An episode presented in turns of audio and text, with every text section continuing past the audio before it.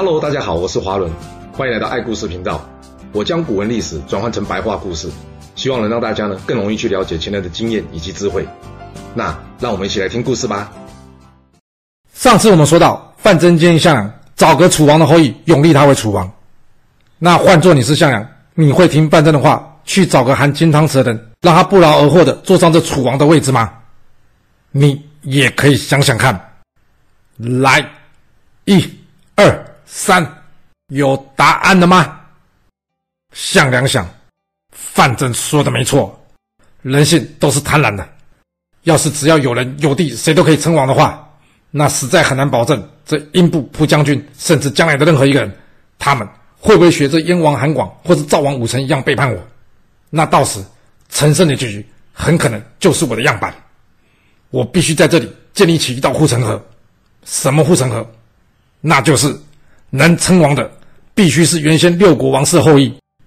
这样，我只要拥立个傀儡楚王，就能控制天下，并且名正言顺的去攻打那些非王室后裔而称王的人，这才是最正确的选择。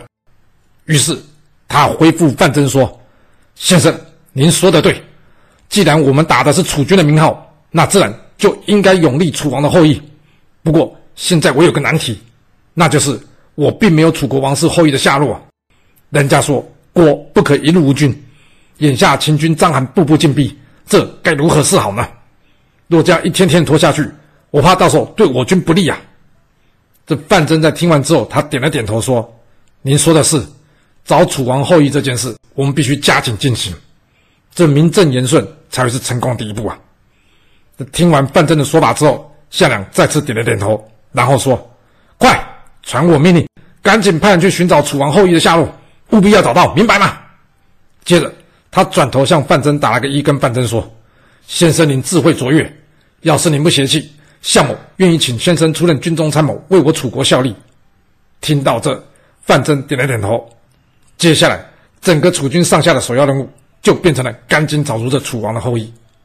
那他们会找得到吗？有的，他们找到了一位牧羊的小孩，据说呢，他是原先楚怀王的孙子，名叫熊心。最特别是，虽然他每天都在放羊，也没有人教他，但是这熊心竟然能懂宫中的礼节。嗯，看起来就是他了。是，项梁在确认熊心确实是楚怀王的孙子，身份无误之后，他赶紧将他迎接到薛地，并且拥立他为楚王。就像范增说的，由于楚国人民对之前楚怀王被秦昭王骗到秦国，最后还客死异乡这段过往都非常同情，为了将民意支持给最大化，所以熊心上任之后。他借用了他祖父的谥号，也自封自己为楚怀王，而为求区别呢，后人则是称他为后楚怀王。这项梁在迎接回楚怀王之后呢，他将楚国国都设置在这虚台，并且命陈婴为上柱国，通往虚台协助这楚王。而英布则是因为屡立战功，表现英勇，所以受封为当阳君。至于项梁自己呢，他则是自封自己为武信君。等这一切安排妥当之后，这时张良突然间发话跟项梁说：“武信君。”现在楚、赵、魏、燕、齐都已经复国了，独独韩国还没有。不过，按照目前局势来看，韩国会复国，这是迟早的事。吴信君，不知道你有没有考虑过要协助韩王的后裔复国呢？这一旦韩国复国，这新任的韩王对您一定会感恩戴德，事事也必会以领楚国为马首是瞻。这样虽然名为韩国，实际上可以算是楚国的外援。更重要的是，韩国将不会与您为敌，您说是吧？项梁一听。他点了点头，问张良说：“那你有韩国王室后裔的人选吗？”张良回答他说：“有的，现成的就有一位韩国的公子公子成。”这项梁一听，那好，我就任命你为韩城的司徒，给你一小队人马，你带着韩城去夺取韩国故地，辅佐他成为韩王吧。哎，有没有搞错啊？项梁，你会不会管太宽呐？人家张良现在是刘邦的旧将，你招呼都不打一声就把人给调走，你当真自己是天下共主吗？你以为项梁是随便乱下命令的吗？并不是好吗？项梁的心里很清楚，张良是个狠角色，有他在刘邦身边，对刘邦来说，刘邦将会如虎添翼。嗯，看来这项梁还蛮看得起刘邦的哦，要不然实在没必要来这一番神操作化解刘邦的实力。不过面对项梁的命令，刘邦该怎么应对呢？跟他争吗？不好吧？因为现在争也争不过啊。那既然如此，刘邦想，哎，干脆吧，我索性大方点，就送走这张良，并且希望他呢好好辅佐这韩王复国成功。传说这刘邦在送张良离开时啊，曾经拿出许多金银财宝给他。他跟张良说：“哎，我这人比较俗气，懂得不多。不过大家都知道，我刘季就是爱钱。现在我把钱都给你，就是要让你知道，我更重视你这个朋友。我就一句话，你好好辅佐韩王，并且要好好活着。”见到这，张良笑着回答刘邦说：“沛公啊，谢谢您看得起我，这些钱我就心领了。因为目前来说，这些钱您比我用得到，我张良答应您会好好活下来。”说完，张良带上韩城，已经向梁所拨给上千名士兵，朝之前韩国土地前进。那韩城能复国吗？虽然韩王仅有上千名士兵，实力不足，尚不成为秦军的威胁，不过。夺下几座城池，在颍川郡往来成为游兵还没有问题。就这样，韩城在张良的辅佐之下重新建国。哇，这下战国七雄的复刻版全部登场了。那张邯呢？怎么打完周文跟田臧之后就没消息了？并不是好吗？我们现在就要回来说说张邯这边了。不过在说张邯这边之前呢，我们需要先将这时间往前回拨一点点，回到这秦二世二年的十二月。秦二十二年十二月，章邯在击破陈胜楚军，并对张楚军队进行进一步的肃清之后，章邯想，现在楚军应该元气大伤，加上这秦家永立的景駒为楚王，我看这项梁迟早会跟他闹翻的。楚军自己内部已经乱成一团，而赵国赵歇才刚刚上位，加上这魏国尚未成气候，现在应该是最好的时机，可以挥军北上，先扫除后方的敌人。于是，秦二十二年一月。就在刘邦与楚王景駒的部队联手攻打秦军的同时，章邯将秦军掉头转向着魏国，开始对魏国进行攻击。而魏王魏咎这边在收到秦军转攻魏国的消息之后，他自知不敌，所以他赶紧派出相国周氏前往这齐楚求援。那大家会出手帮助魏国吗？先说说这齐国吧。齐王田单在收到周氏的求救讯号之后呢，不同于面对秦家，毕竟魏国等于是齐国面对秦国的屏障。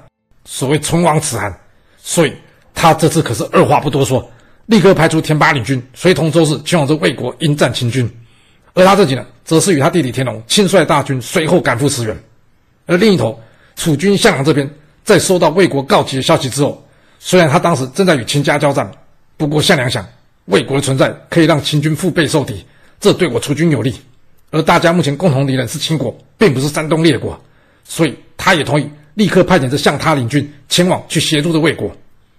秦二四二年六月，章邯在攻击魏国临济大约五个月之后，他收到齐魏联军赶赴临济支援的消息。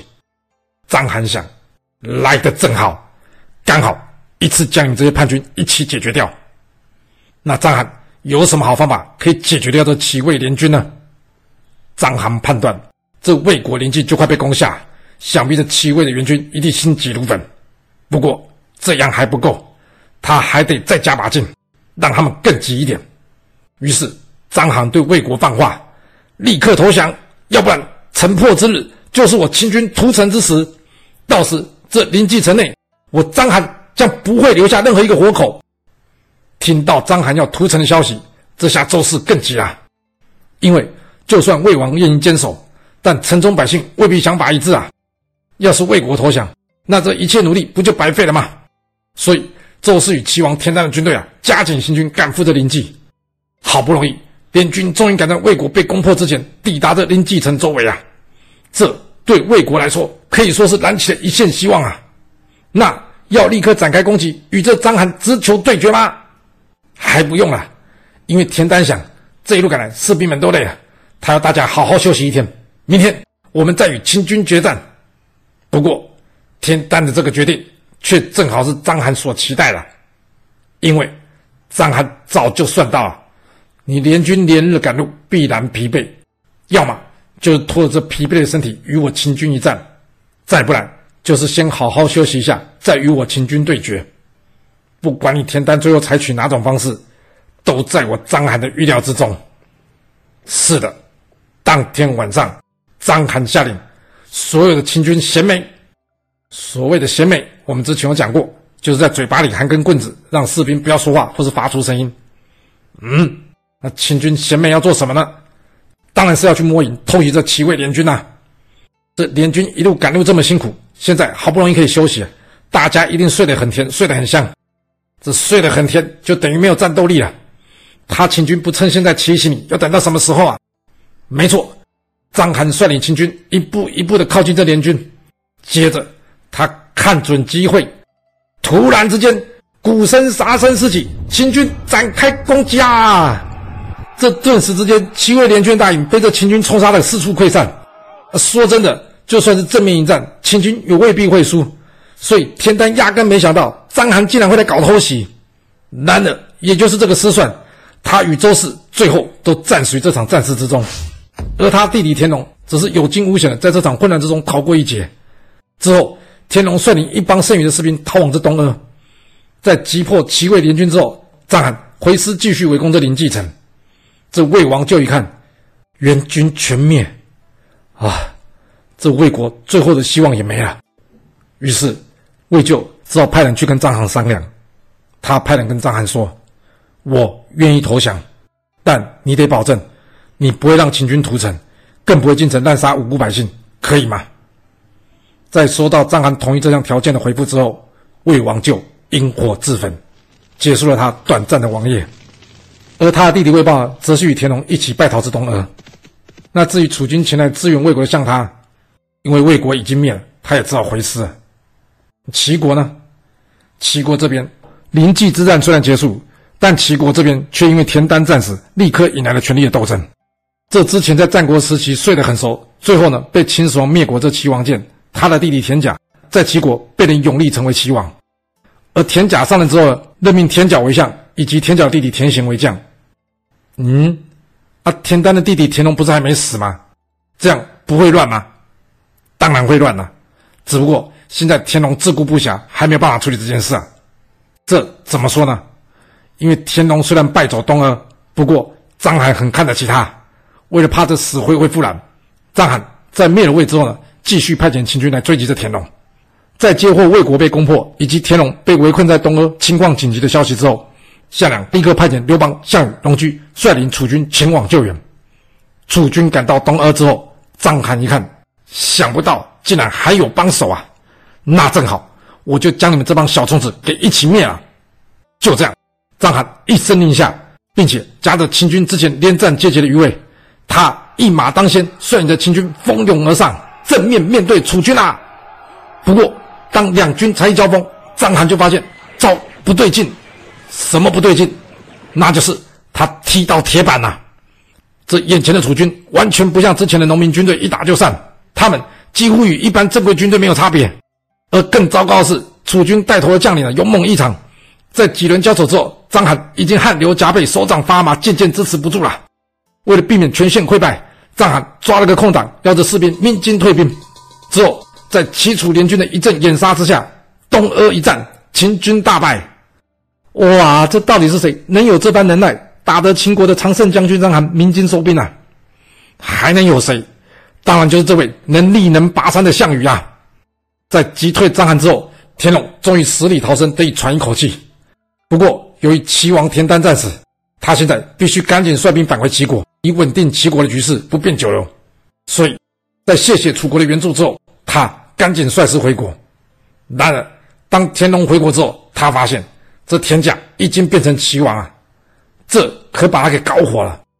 有没有搞错？你们，我们在前线拼死拼活，但你们在后面却给我玩起了权力分赃游戏。就算我哥田单死了，按规矩，这继任的人也应该是他儿子田氏，怎么就会轮到你田甲呢？于是田荣直接率兵攻打田甲，那这田甲会是他的对手吗？不要为难人家啊，田甲连王位都还没坐稳。他怎么可能是田荣对手啊？所以他赶紧出逃，逃往这楚国。那至于这相国田角，由于他之前担心这一幕会发生，所以呢，他已经叫他弟弟田贤呢去赵国借兵。只是没想到啊，这赵国援军还没借到，但田荣部队已经打回来了。所以最后呢，田角也只好逃往这赵国，跟他弟弟田贤一同留在这赵国。在赶走了田甲一帮人之后，田荣改立田单之子田氏为齐王，他自己呢则是为相国，并且。任命田单的另外一位弟弟田弘为大将军。至此，齐国内讧暂时告一段落。那楚军这一头呢？楚军对秦国攻势并没有因为东阿之战而结束。面对章邯强悍的秦军被项羽击退的事实，项梁觉得这是一举击破秦军的大好机会，所以他一面派遣项羽、刘邦继续向西对秦国用兵，而另一方面呢，则是派遣使者前往齐国，希望齐国呢能与楚国联手，共同出兵对抗秦国。这项梁原先以为他对田荣有救命之恩，田荣应该会欣然接受啊。然而没想到的是，田荣却回复项梁说：“哎，这一事归一事，你出兵救我，我田荣是很感激。但是我齐国要不要出兵，这是两码事。你要我齐国出兵没有问题，一句话，你楚国替我杀这田甲，我们就出兵。”听到这回复，虽然项梁考虑照着这么做，不过楚怀王却认为这样不好吧。人家田甲走投无路才来投靠我们，如果杀了他，这太没道义了。而且你看，田角、田贤人在赵国，但赵国也没有杀了他们，不是吗？听到这，项梁也不好多说什么，只能答复田荣说：“哎，你们都是田氏一族的，何必赶尽杀绝呢？”听到项梁的回复，天龙再派使者回复项梁说：“项梁公，不知道您有没有听过，要是有一个人他被蛇咬到手，那……”就应该要砍断手，要是被咬到脚，那就得砍断脚。你知道这是为什么吗？这是因为这样才能不让这毒性蔓延到全身而祸害到自己。所以，就算痛苦，但为了活下去，也只能做出这痛苦的决定。对我齐国来说，这田甲就是这蛇毒，我一定得解决掉它。要是楚国不愿意杀田甲，那出兵一事就没得谈。怎么做，由你楚国自己决定。我话就说到这了。见到这回复，项梁知道这要齐国出兵暂时是不可能的。不过有没有你齐国参战，并不会影响我项梁的攻势，因为项梁想，哼，光凭我侄儿项羽一人，就可以把章邯打得夹着尾巴跑了。由此可以知道，我项家军战力惊人。说句实话，有没有你们这群杂鱼来帮忙，差异不大。诶，怎么听起来？项梁好像有点骄傲或是臭屁的感觉哦，人家不是说骄兵必败吗？他都已经读过这么多兵书了，应该不会连这道理都不懂吧？呃，懂是懂啊，不过要知道，了解跟执行从来都是两件事。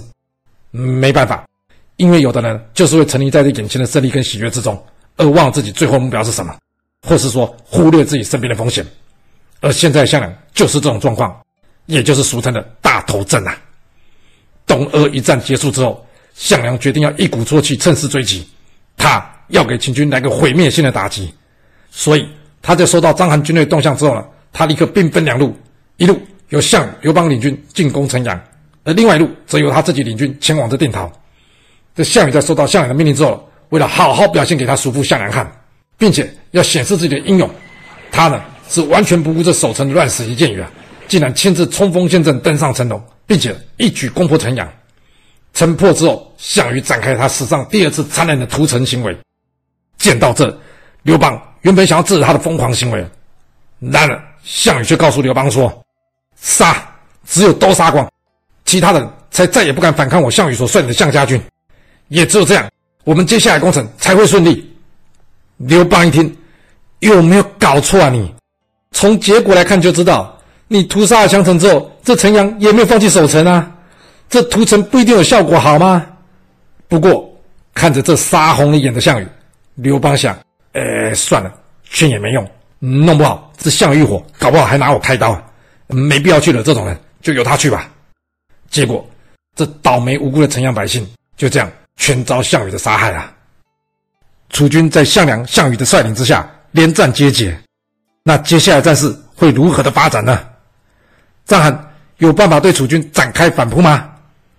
这故事会如何的发展呢？我们要到下次才能跟各位说喽。好啦，我们今天就先说到这。若喜欢我的故事，要麻烦您记得动动你的手指，给我五星评价，或是点赞、订阅、追踪以及分享哦。当然，也欢迎您留言分享你对这一集的想法，或是你也可以请我喝一杯咖啡或是饮料，让我有持续创作的动力。其实历史就是顶层阶级的生活记录，了解顶层阶级的思考逻辑以及做法方式，我们就有机会改变自己的未来。谢谢您来听我说故事，我们下次再见喽。